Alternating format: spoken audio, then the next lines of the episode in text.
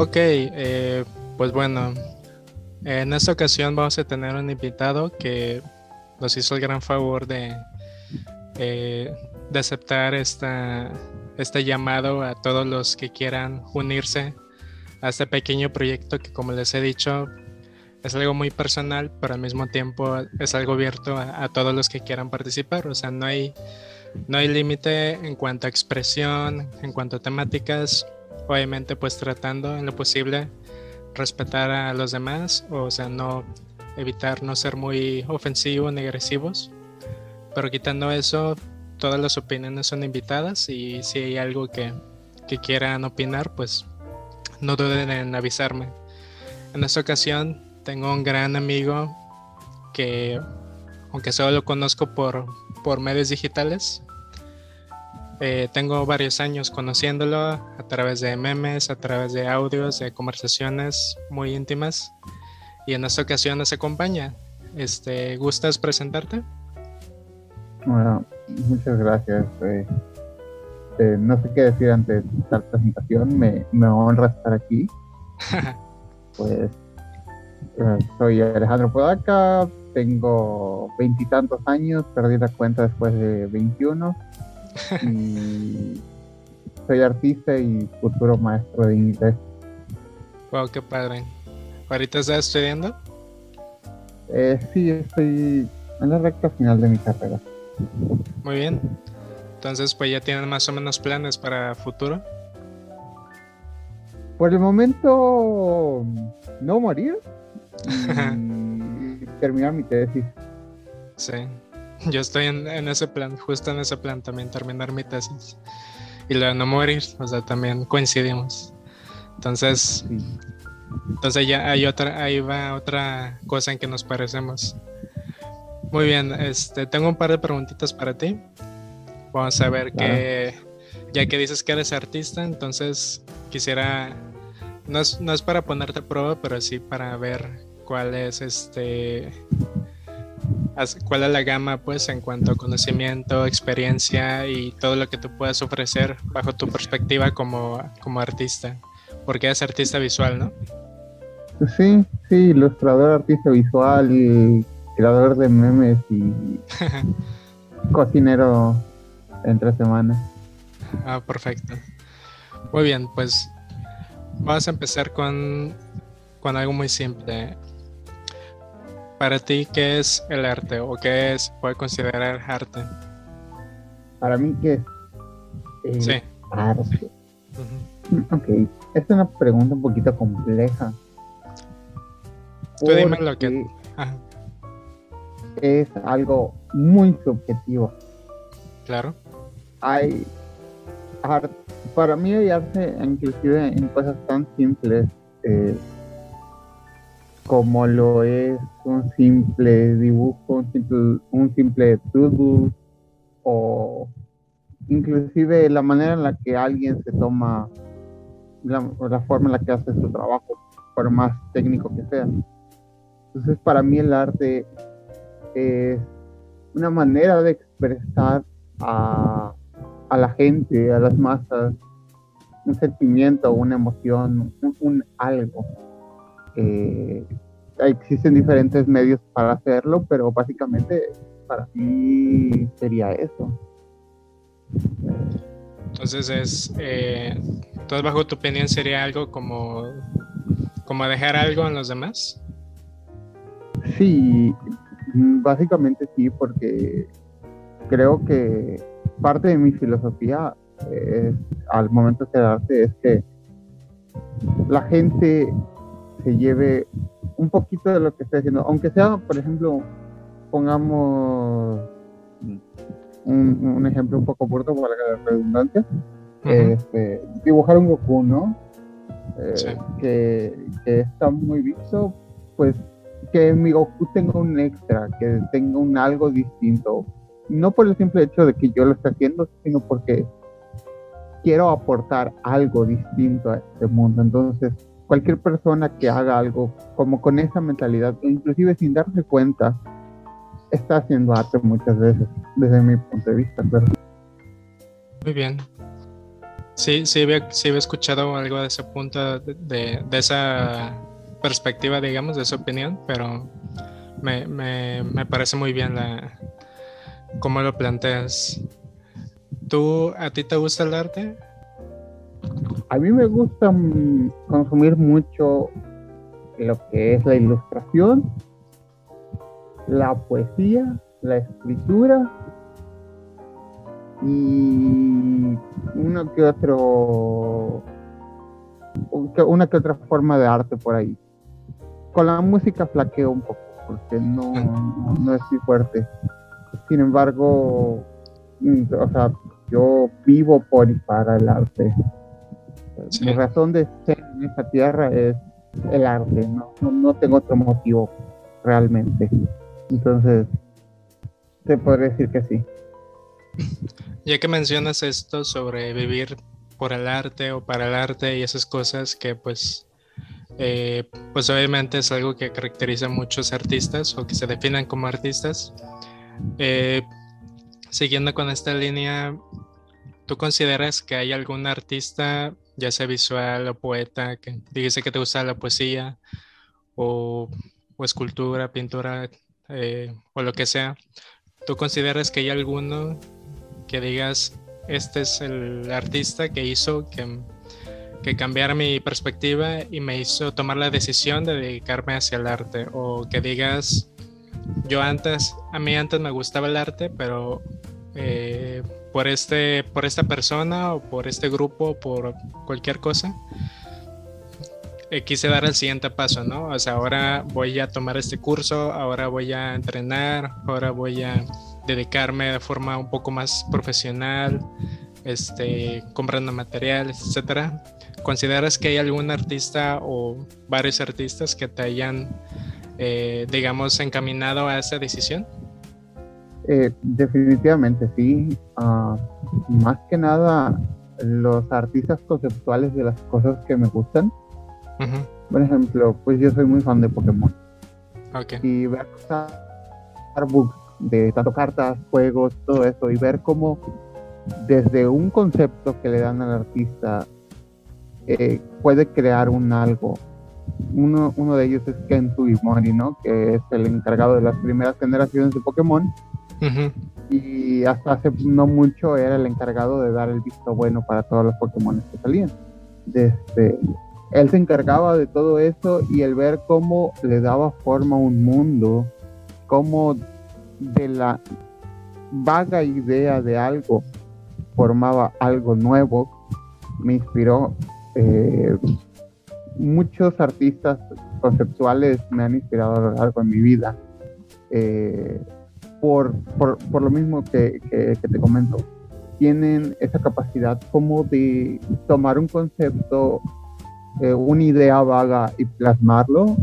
Y es algo que yo admiro demasiado porque no cualquier artista puede hacerlo. No cualquier persona puede agarrar un concepto y, y plasmar un algo basado en eso.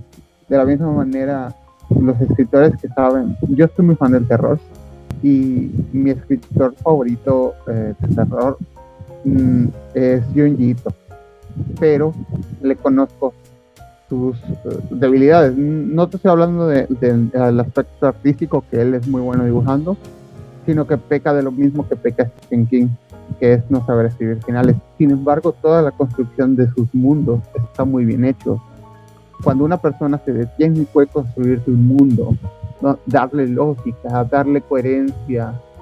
Son cinco, cinco seis cosas, detalles, hitos, pues me, me, me, inspiran bastante porque pues es aportar algo, algo nuevo, o sea, hay una manera de, de ver cosas eh, distintas a través de los ojos de una persona que está creando su propio universo a través de palabras, a través de dibujos, a través de acciones, inclusive de, tonadas, te llevan a otro mundo y te dejan experimentar algo nuevo. Y creo que eso es lo que más me inspira.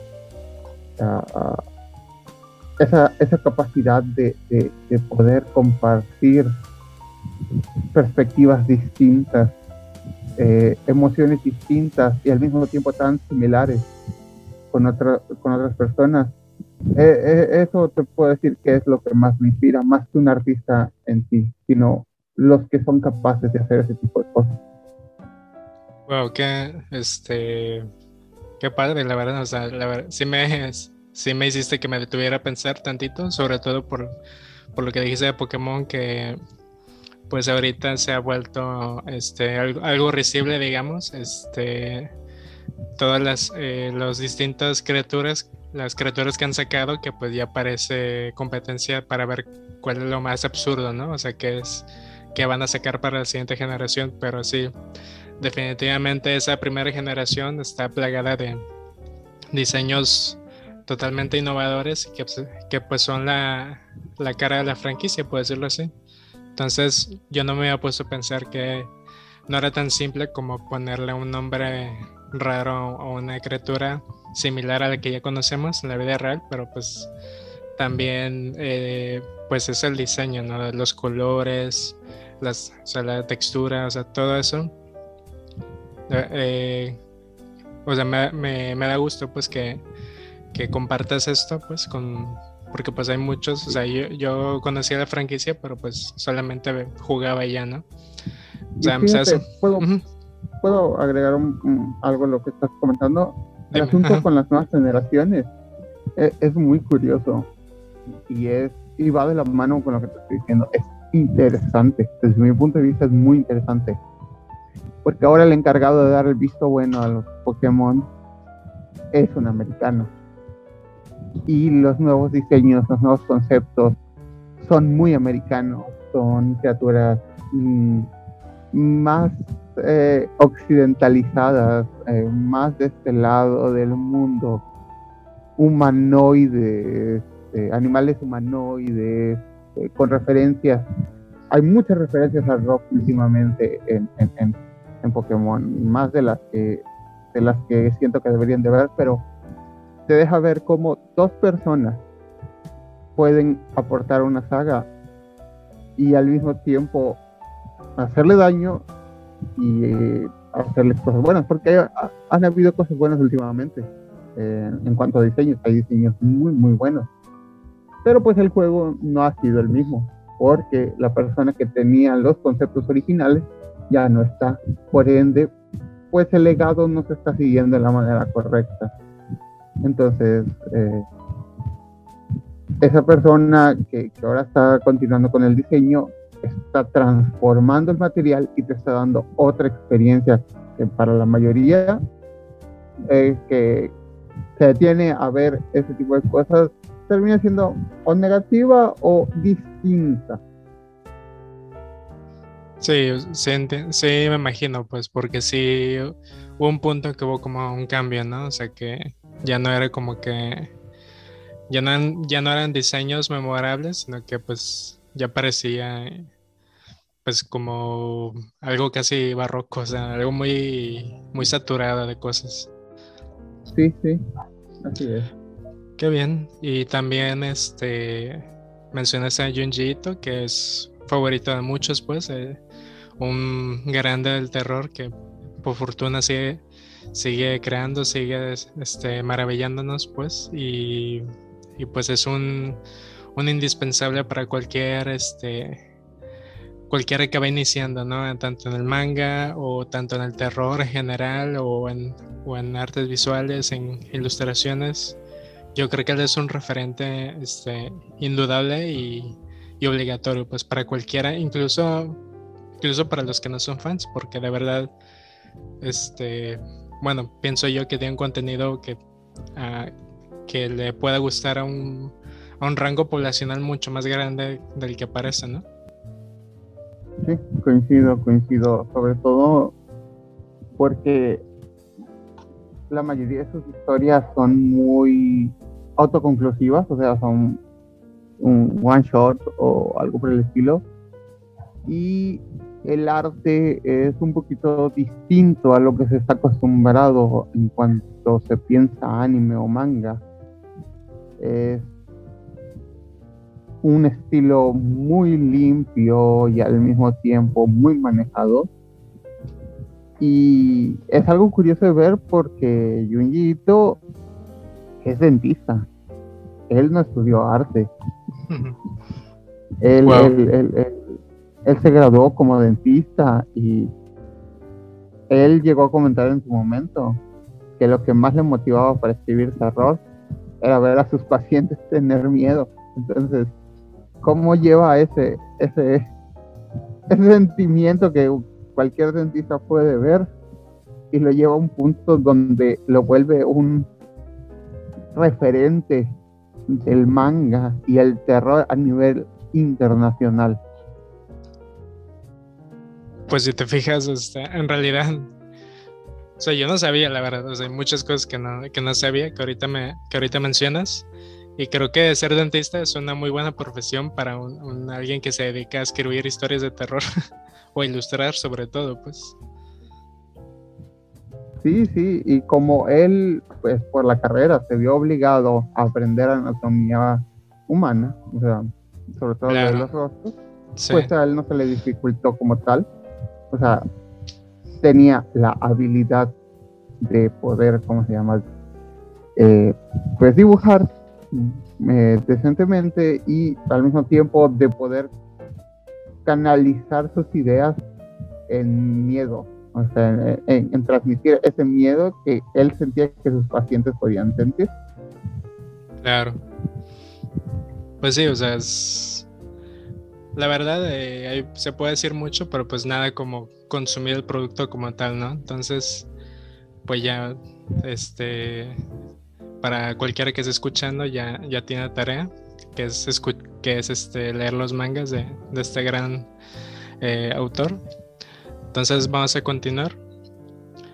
Tú, Alejandro, ¿has hecho algún dibujo, ilustración, pintura, etcétera? Eh, ¿Has hecho algo de, de arte? O sea, ya sé que nos dijiste, pero ¿qué has hecho?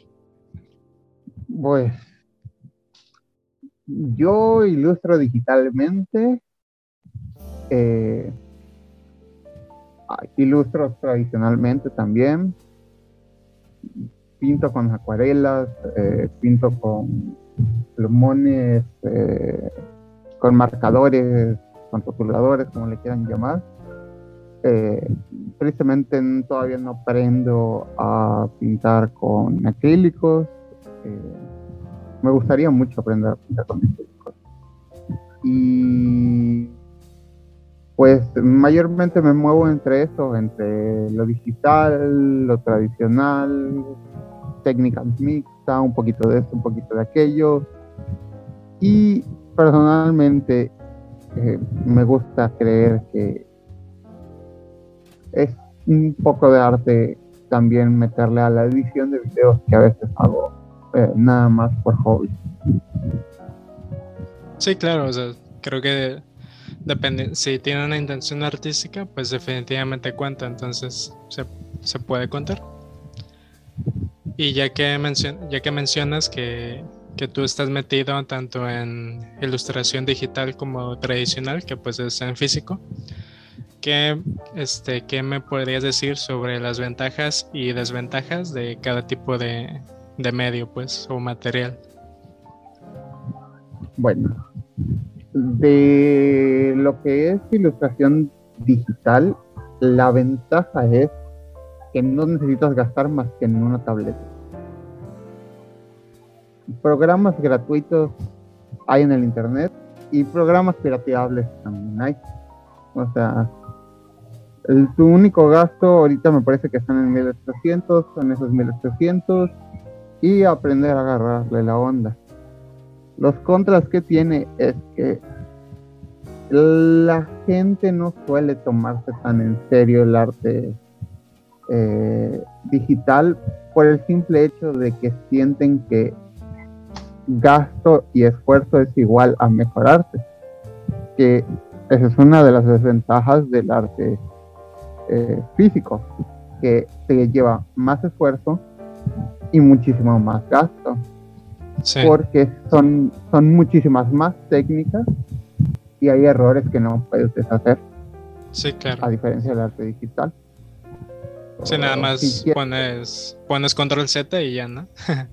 y, y, ya sonará tan fácil, pero inclusive está un poquito penalizado en el arte digital usar el control Z para ser artista. Wow, eso no sabía. Hay, retos así de dibujas sin usar control Z. ¿Por qué? Porque te ayuda a mejorar, ¿no? Un poquito como que mal visto. Es, mejor inclusive usar el borrador que el control Z porque te da pulso. Y es, el, pulso es importantísimo en cualquier tipo de ilustración. Entonces, eh, pero yo uh, considero que la mayor desventaja la tiene el arte eh, tradicional por los gastos. Muchas veces dicen, eh, el material no hace al artista, sin embargo, un mejor material te da un mejor resultado. Y muchas veces la gente quiere mejores resultados, más rápidos y más estéticos. Y lo único que te lo da es el material bueno y claro.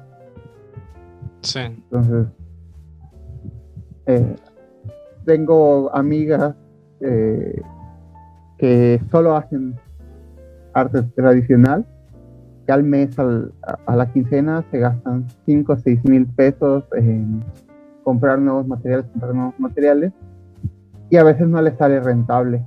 Entonces es, es contraproducente. Y como ya te mencioné, en el digital solo inviertes en una tableta gráfica, que tengas una computadora.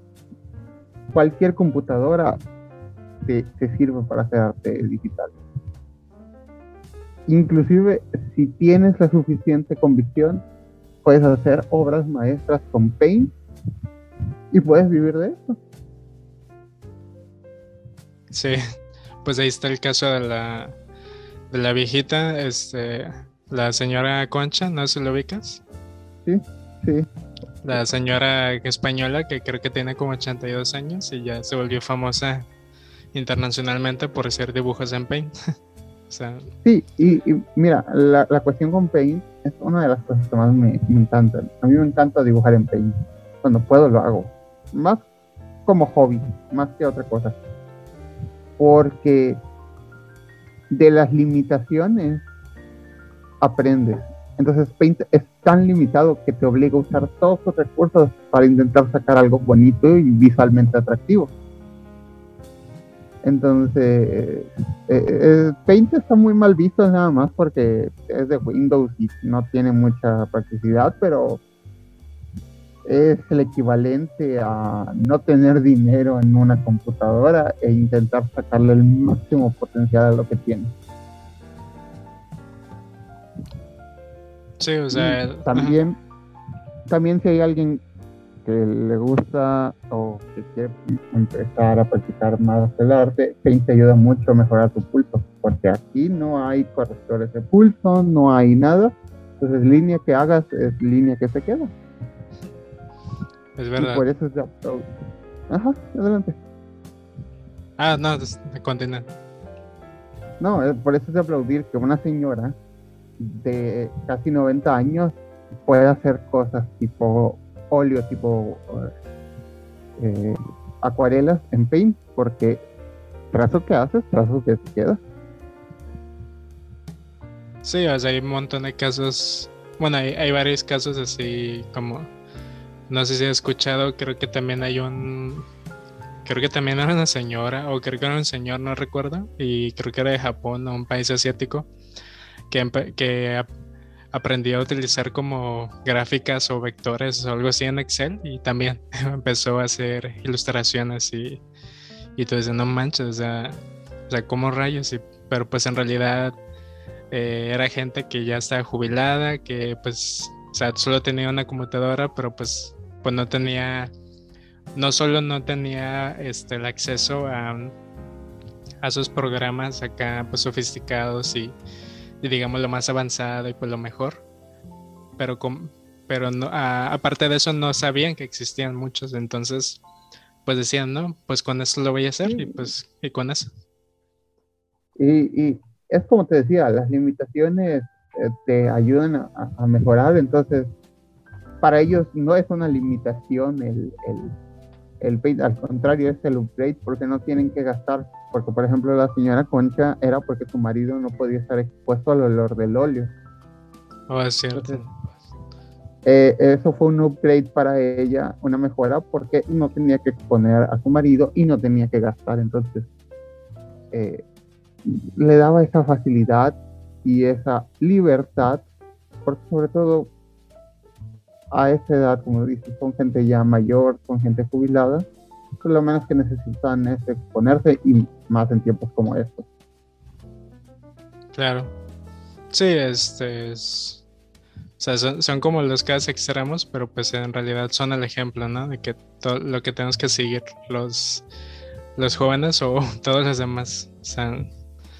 Es este muy padre pues saber que se puede, como tú dices, ¿no? Y creo que tú, tú diste el clavo en algo que yo también he pensado mucho en, otras disciplinas, que pues las limitaciones son, o sea, solo es una palabra, ¿no? O sea, Incluso hay muchos artistas que dicen que las limitaciones te benefician porque ahí es donde demuestras pues de qué es lo que puedes hacer con, con tanto material o, sin este material o solo con, con esto.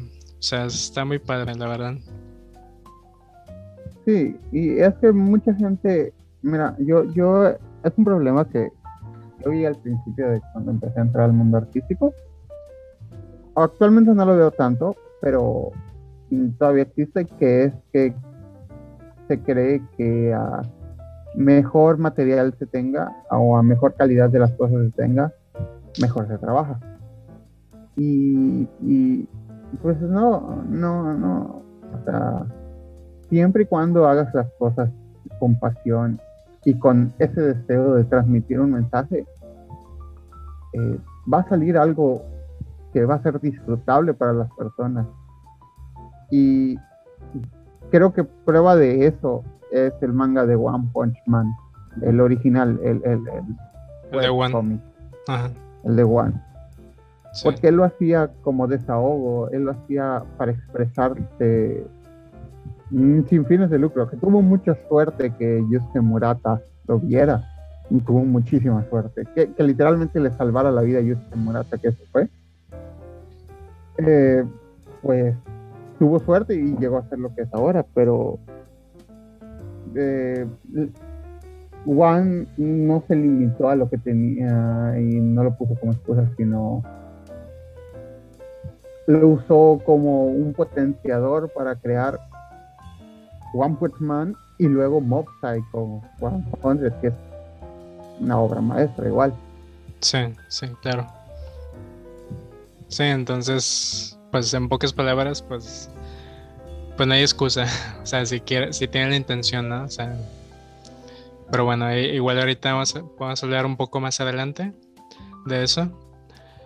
Eh, ahora vamos a, este, a siguiendo con lo que me decías del arte tradicional, el, físico, por, por, lo menos en cuanto a, a ilustraciones, ¿Hay algún otro medio o, forma pues que a ti te interese, que hayas intentado, que veas que otro lo hacen a ti te guste, algo que quisieras aprender? Creo que me habías mencionado lo, de, lo del acrílico, pero aparte de eso.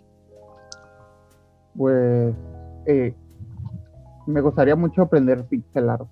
La verdad, eh, pixel art nivel hacer sprites eh, personalizados y cosas de ese estilo. Ah, y también me encantaría aprender graffiti, pero no de graffiti tipo, ah, voy a ir a rayar la pared y a dejar sino de los que hacen murales eh, pues con aerosol. Similar, ¿no? Lo del, como del pixel art, ¿no? Eh, es que el pixel art es, es, digital y el, el, graffiti es que sí es más complejo, es muchísimo más complejo el graffiti. Entonces, siento que es una de las cosas que me gustaría aprender, pero eso sí sería el día que de verdad me sobre dinero, porque para hacer un buen graffiti sí se necesita ah, dinero por los materiales. Muy Sí, es que tengo, recuerdo que tengo varios eh, conocidos de, de, Manzanillo que hacían eso, de, pues hacía como, como los sprites, o sea, hacían el, pues grafitis pero ya tenían, digamos, como la, eh, el molde y ya nada más pintaban, Ah, pues. Ok, eh, sí, esa es una manera, esa, esa es una manera, pero yo voy más por el lado del muralismo, literalmente hacer un mural, Oh, ya. de hacer un pintura, usar latas de aerosol y pues literalmente pues es graffiti, pero es otra, otra técnica de graffiti. Oh, ya, ya. Sí, sí. Sí, pues está muy padre también. O sea, la verdad yo no, yo desconozco bastante de, del graffiti, o sea, de cómo se utiliza la técnica. O sea, se- solo puedo ver ejemplos y decir está padre o, o este no me gusta, pero de conocer, no. Yo también estoy muy en conocimientos muy rudimentarios, pero pues está padre. O sea, ojalá, como tú dices, tengas eh, el presupuesto, porque creo que otro estigma, y aquí me puedes corregir si, si me equivoco, pues.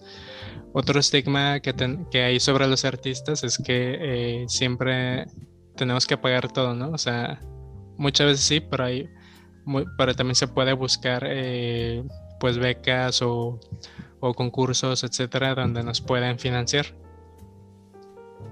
Sí, los, los hay, pero mm, estos no son los mejores tiempos para todo el tipo de arte. Hay, ¿cómo se llama? Um, las, hay becas que desaparecieron en este sexenio.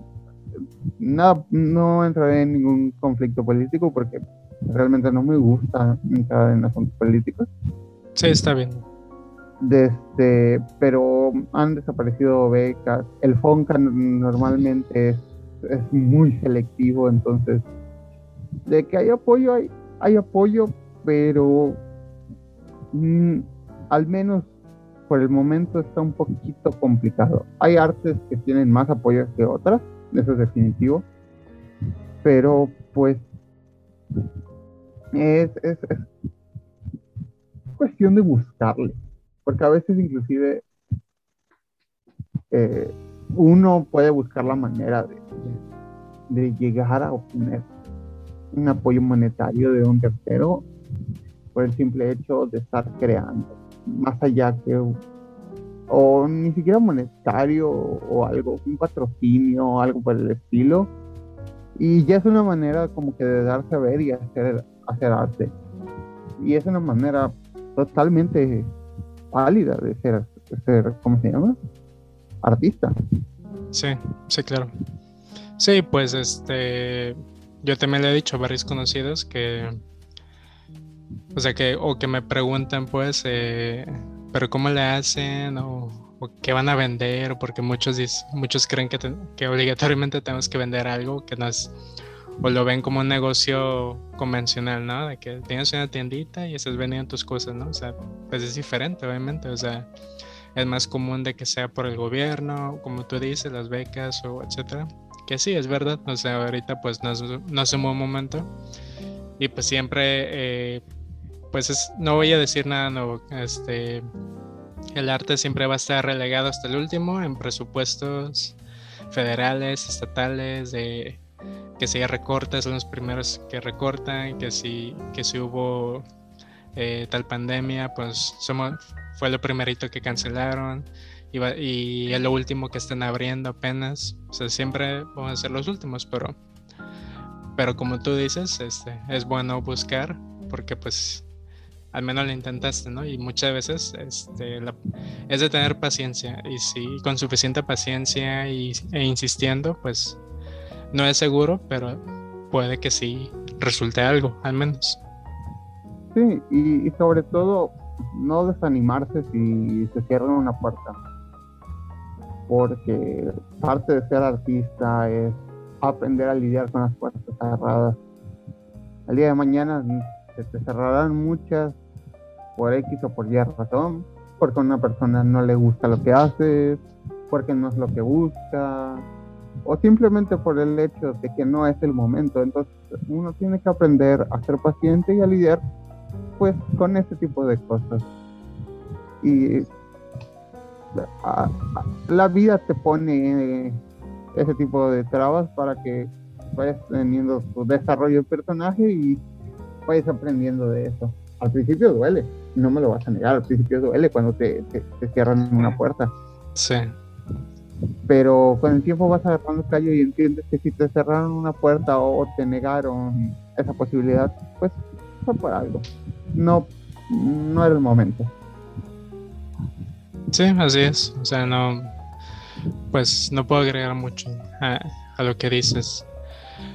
Pero pues ya que hablamos acerca de, del impacto, o bueno, más bien de, la relación que tenemos con el resto de, la sociedad, ¿Tú qué opinas o cuál crees que es el impacto que tenga el arte o tú crees que el arte sea bueno o sea algo este, de valor o que es algo que valga la pena pues invertir tanto dinero porque hay proyectos que valen millones de pesos y la gente dice ¿y eso por qué? o sea ¿por qué se gastó tanto en esa escultura no? o, en estas figuras que nadie les hace caso porque eso, eso pasa pues en, en Manzanillo pues Qué buenas esculturas que mucha gente decía, no, es, que están feas y nadie sabe qué son. Y, y, muchos se quejaron cuando se enteraron que, que gastaron 5 millones de pesos y no, que es demasiado. O que se gastó tanto en becas o que gastó tanto en eso. ¿Tú cómo podrías defender este, ese gasto? ¿Y cuál crees que sería pues el valor que tiene el arte para, eh, pues, para la sociedad? Mira, hay dos opiniones que tengo al respecto. Primero te voy a dar las negativas y luego te voy a dar las Sí, está bien. Hay, hay el arte de relleno. ¿Ok? Y ese es un tema un poquito tabú dentro de, la comunidad, que es hacer cualquier tontería, venderla como arte en pos de desviar dinero y se hace mucho, se hace demasiado. Los museos están repletos de ese tipo de arte. Mucha gente que se queja de que, ay, el arte actual son los manchones. No, no es el arte actual. Son los museos que patrocinan eso porque hay alguien arriba que está usándolo para desviar recursos. Sin embargo, eh, hay una cuestión y es que eh, muchas veces son obras hechas con un propósito. No solo son manchones o cosas de ese estilo. Ya, mi opinión positiva al respecto es que nosotros como seres humanos, en mayor o menor medida, necesitamos de, de las artes, de las bellas artes en todo el sentido. Es algo intrínseco en nosotros la convivencia con, con el arte. Es tan natural y tan profundo en nuestra psique que no podemos deshacernos y ninguna inversión en el arte es fondo perdido.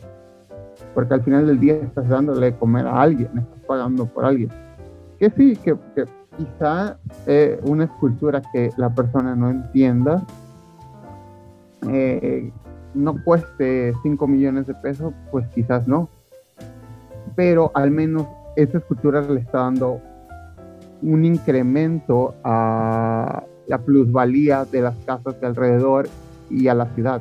está dando otra imagen, está dando...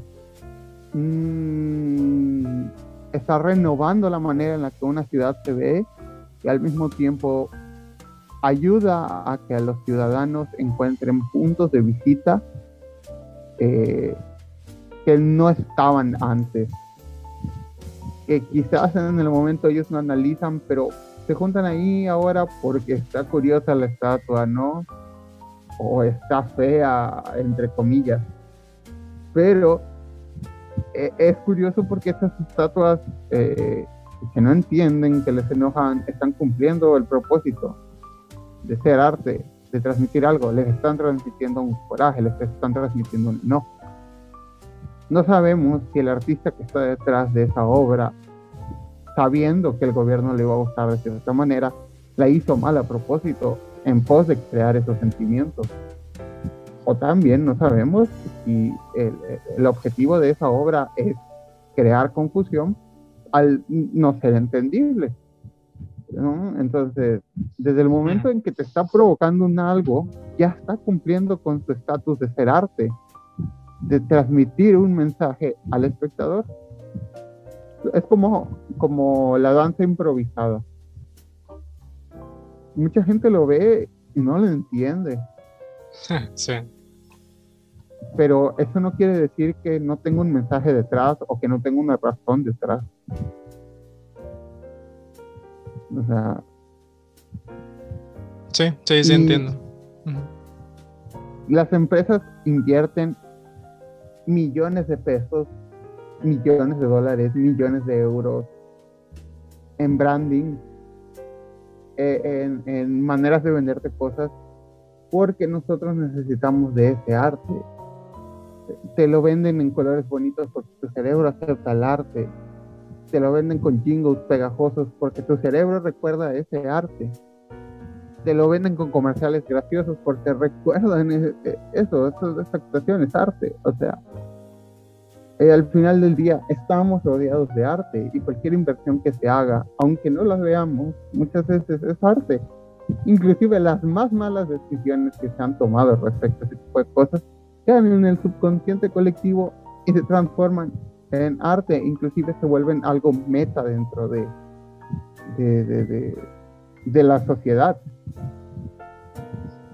Sí, o sea, creo que es, ah, es, como algo que también malentendemos mucho, ¿no? Que creemos que el arte solamente es que el museo, que la escultura, pero en realidad, como tú mencionas, pues estamos rodeados, desde el diseño de tus muebles, este, tu casa, el parque, o sea, estamos extremadamente, eh, o sea, incluso estamos atiborrados, o sea, es imposible como decir, ay, este, qué, qué aburrido el arte, voy a hacer esto, ah, pues eso también es arte, ¿no?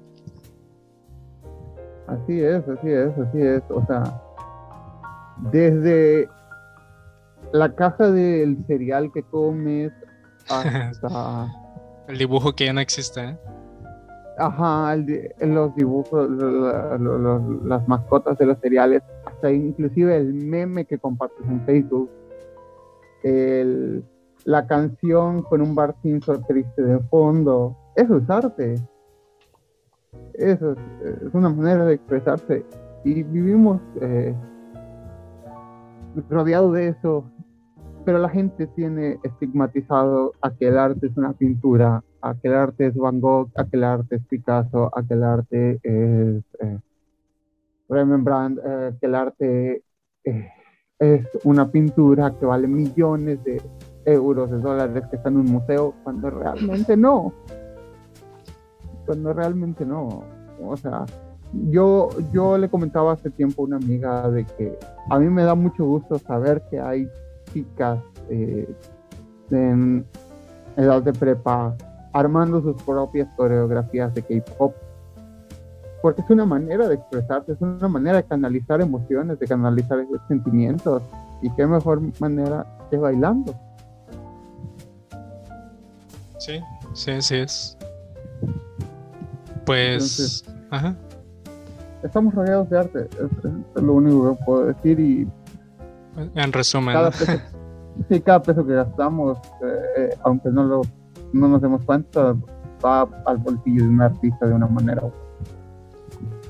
Sí, es, este, es inevitable eh, llegar a ese punto. Muy bien, entonces, continuando, vamos con la siguiente pregunta.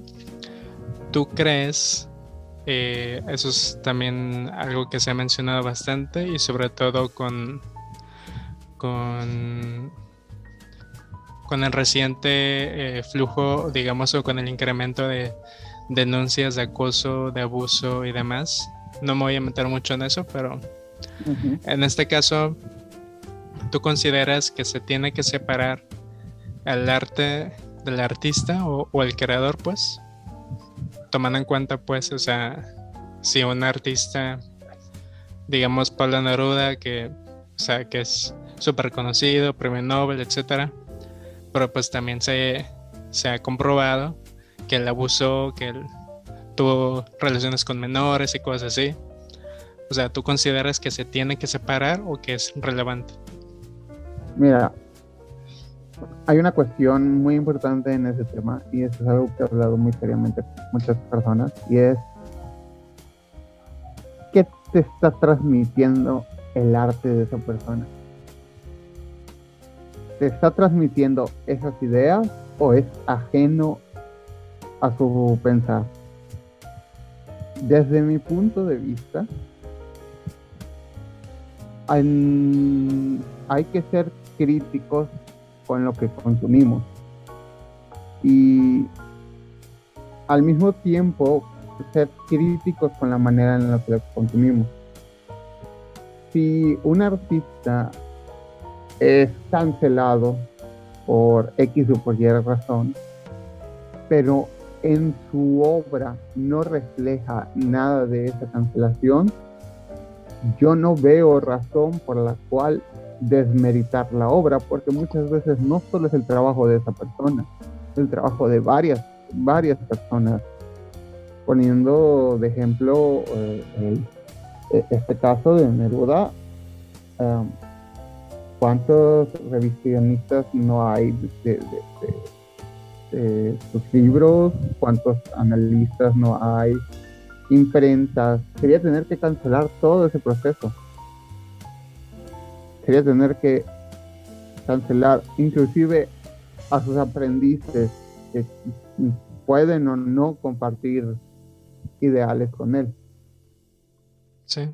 Entonces, si la persona directamente está plasmando esa razón por la cual la gente no lo está viendo bien, ahí sí, cancelas el arte. ¿Por qué? Porque es literalmente el artista dando un speech, un, un, discurso, ¿no? Que ya tiene... Un discurso. Ajá, entonces no, no es algo positivo, no es algo bueno, entonces no tiene una validez de consumo y no es algo sano de consumirlo. Si tú lo quieres consumir, aún siendo consciente de lo que estás consumiendo, adelante, pero tú ya eres consciente. Pero con todo y tu objetividad por delante. Porque si nos vamos de esa, de esa manera, básicamente todos tenemos cola que nos pisen. Entonces, no puedes cancelar al arte o al producto solo porque la persona es un ser humano, que ellos sí deben de pagar, pero muchas veces el producto es ajeno a todo eso. O sea, totalmente ajeno. Sí. Eh, se, me viene el caso de un mangaka muy famoso en Japón. No sé si hayas oído del anime de Kenshi. Samurai X. Creo que sí. Eh, ok, el, el, autor escribió una obra ambientada en cierta época de Japón, después de la época feudal, me parece. Eh, es considerada de culto, es muy buen anime de, de, peleas, eh, tiene una obra muy buena, o un diseño muy bueno.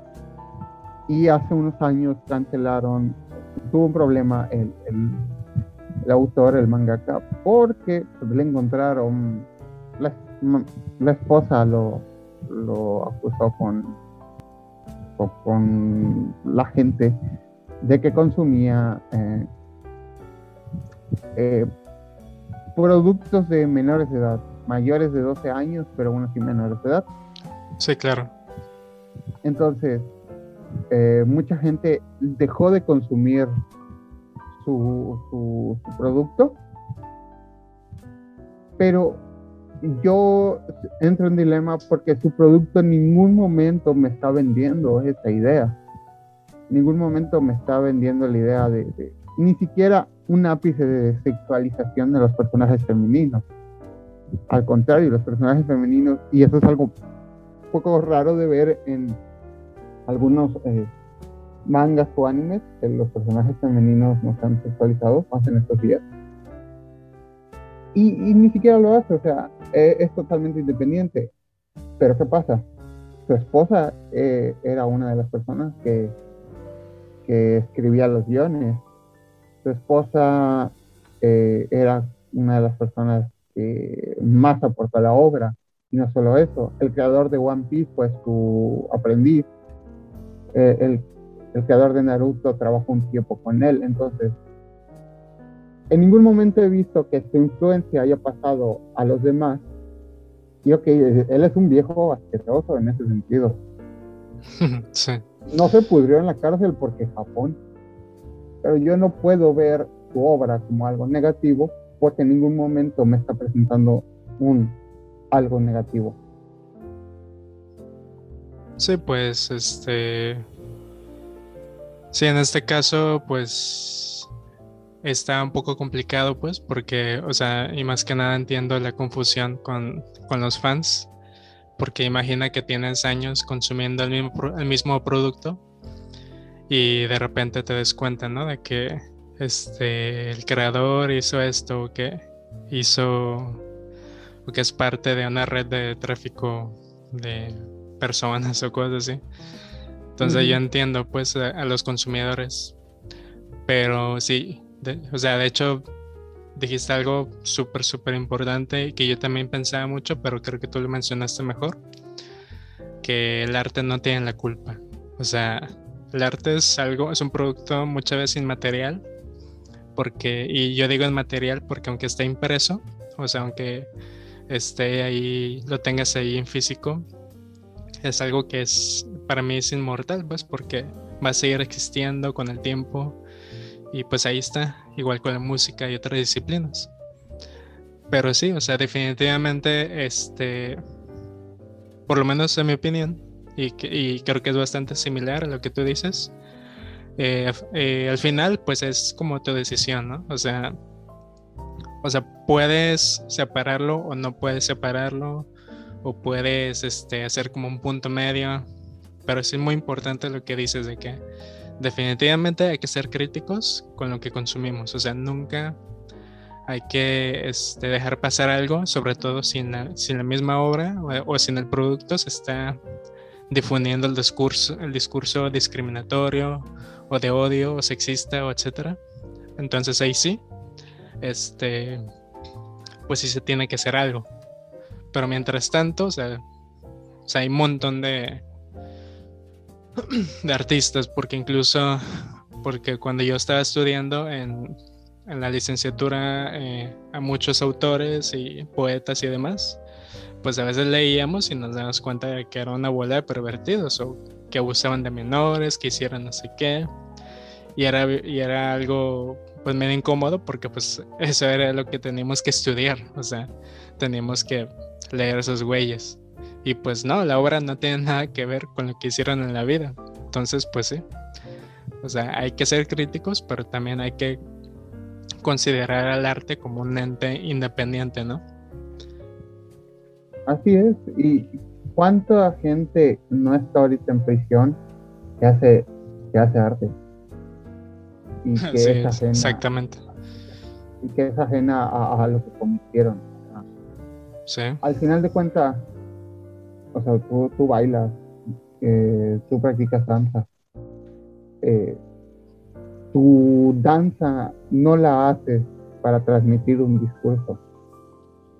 Mi, mis ilustraciones no son para transmitir un discurso, son con otros propósitos. Bueno, a veces sí es en pos de transmitir un mensaje, pero muchas veces es ajeno a, nuestro a nuestros paradigmas.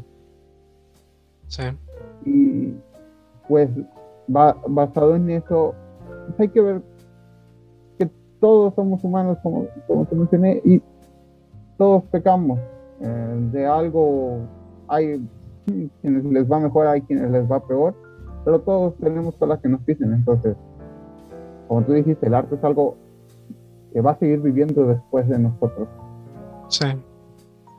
Y quitarles el valor solo porque fue creado por una persona que no era buena o que era negativa para nuestra sociedad, es negarle al arte el hecho de que puede ser ajena a cualquier ideal. Muy bien. O sea, me, gusta, me gusta la, pequeña conclusión a la que llegamos con, este punto. Creo que es algo que mucha gente ha malentendido, pero me da gusto pues que podamos llegar a, a un punto conclusivo. Vamos a continuar. Eh, un poquito más en, lo personal, seguimos con el arte, pero eh, viendo un poco hacia el futuro, tú eh, me imagino que has pensado en proyectos en el futuro, si a lo mejor te vas de tu ciudad o te vas a quedar, independientemente de todo eso. ¿Tú has pensado sobre el legado que te gustaría dejar a las futuras generaciones en cuanto al arte y, demás? Eh, es una pregunta curiosa porque es lo que me motiva todas las mañanas. ok. Yo creo que una de las razones por las cuales sigo en, en el quite, ¿no? Que sigo en, esto es porque quiero ser recordado por lo que hago.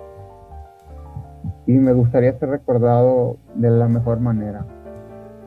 Eh, hay ciertos factores que tal vez ahorita no me lo permitan, pero me gustaría dejar una marca en alguien, aunque sea. No pido mucho realmente. Y como estoy, pues, por la carrera, estoy aprendiendo sobre docencia, mínimo me gustaría algún día ser docente en alguna rama del arte, en algo, y dejar una marca en las siguientes generaciones. Porque si no se pasa el conocimiento, se muere. Entonces, eso, eso me motiva todas las mañanas y es lo que yo me veo a futuro.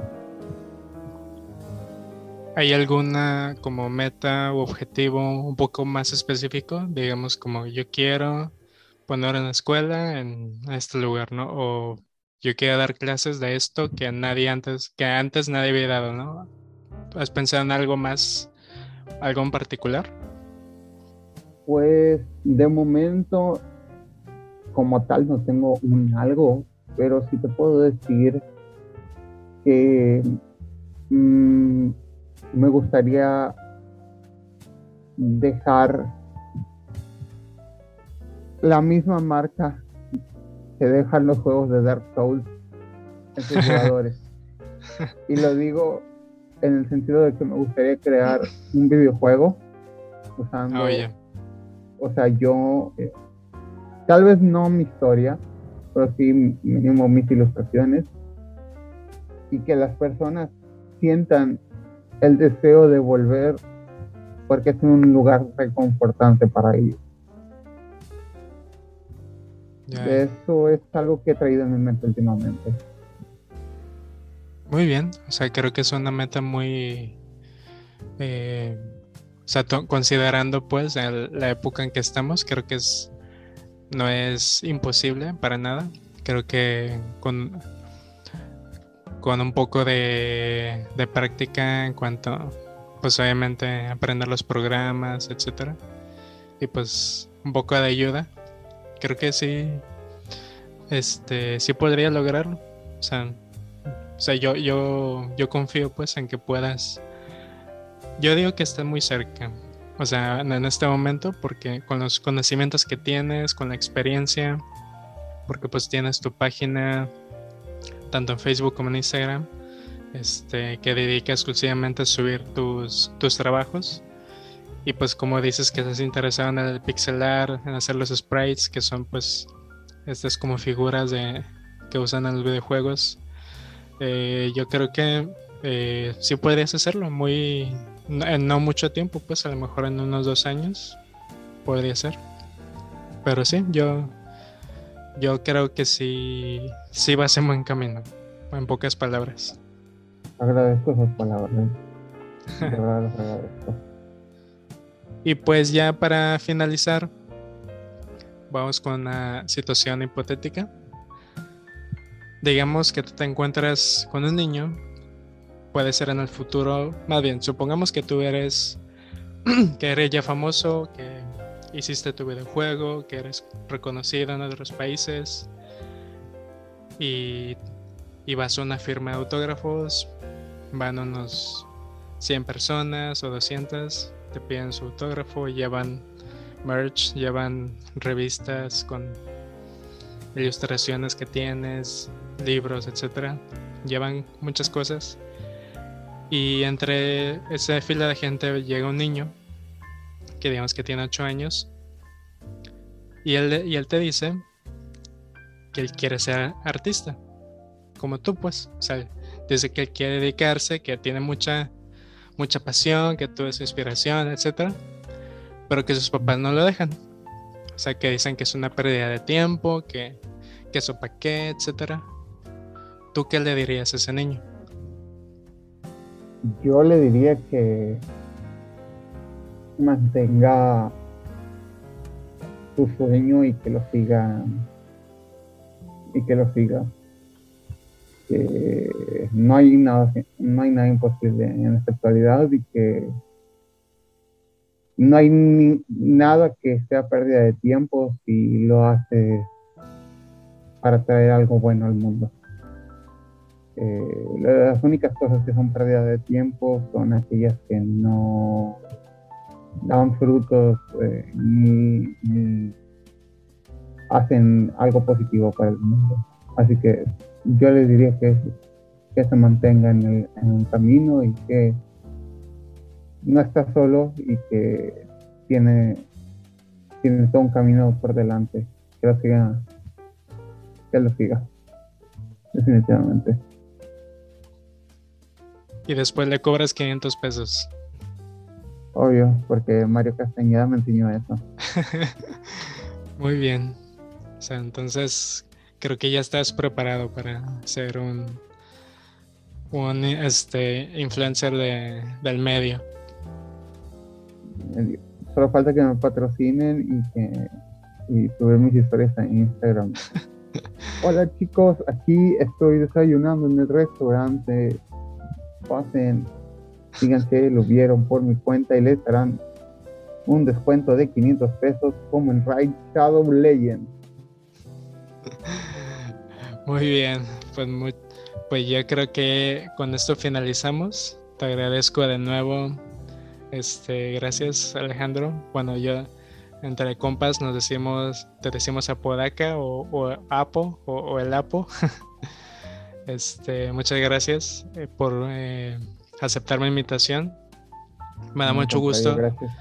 Sí, o sea, me da mucho gusto que hayas, que nos hayas platicado un poco de tu, de, pues, de tus motivaciones artísticas, de tu, de tu inspiración, de, de qué es lo que tienes en mente futuro, cuál es el legado que tienes, cosas que considero que son preguntas muy importantes que que todos los artistas se, se, tienen que ser a sí mismos porque muchas veces estamos como que pues haciendo lo que nos gusta, que es crear, pero muchas veces no tenemos ni idea de a dónde ir, ¿no? O sea que solamente lo hacemos, pero pues sin ninguna dirección. Entonces, me da gusto que tú tengas metas muy claras o que por lo menos ya tienes como, digamos, un pie en esa dirección.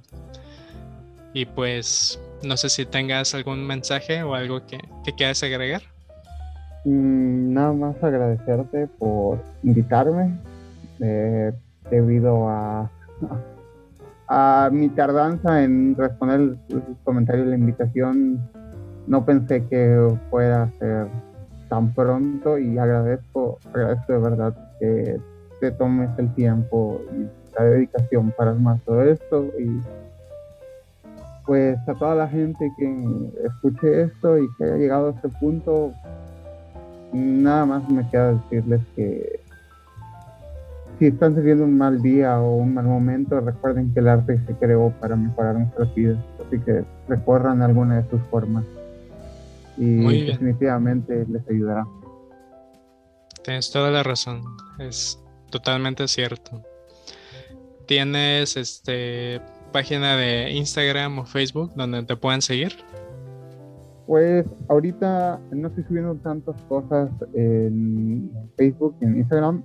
Por alguna razón me estoy enfocando mucho en TikTok. Creo que por la porque me deja crear videos. Estoy como Pepe-Chugas.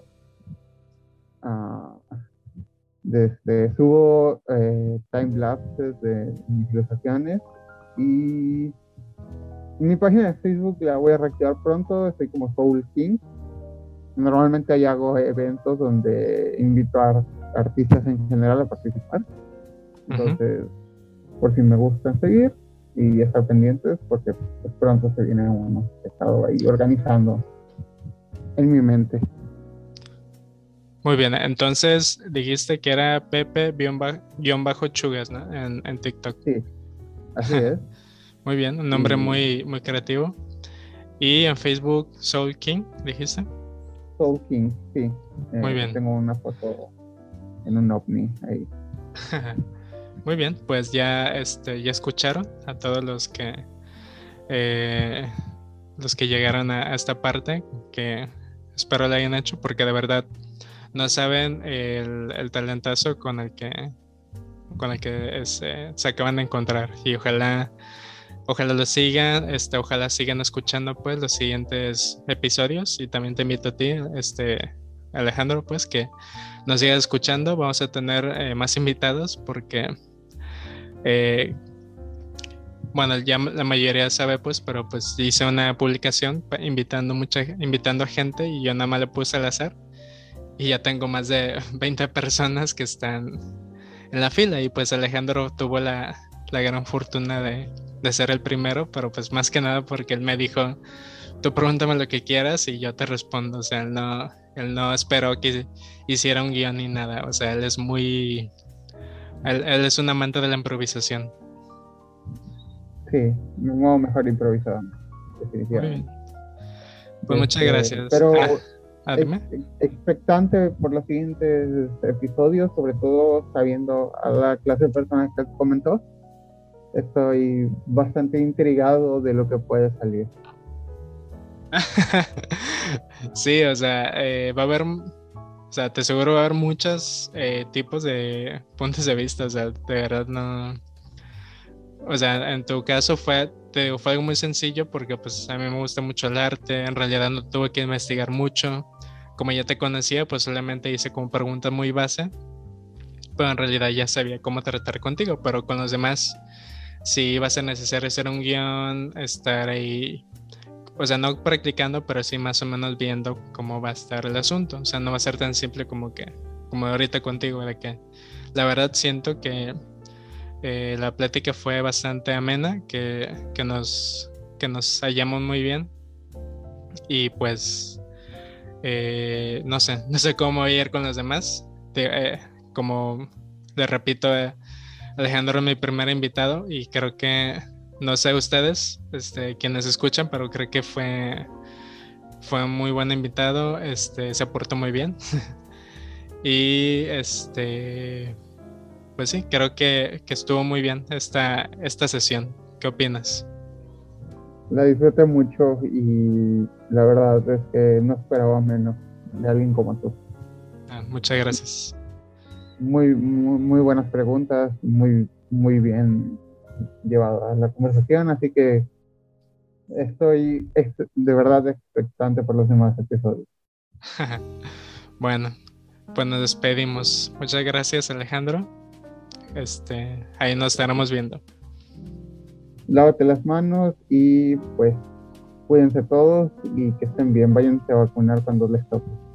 Así es, vacúnense y nos vemos. Nos vemos.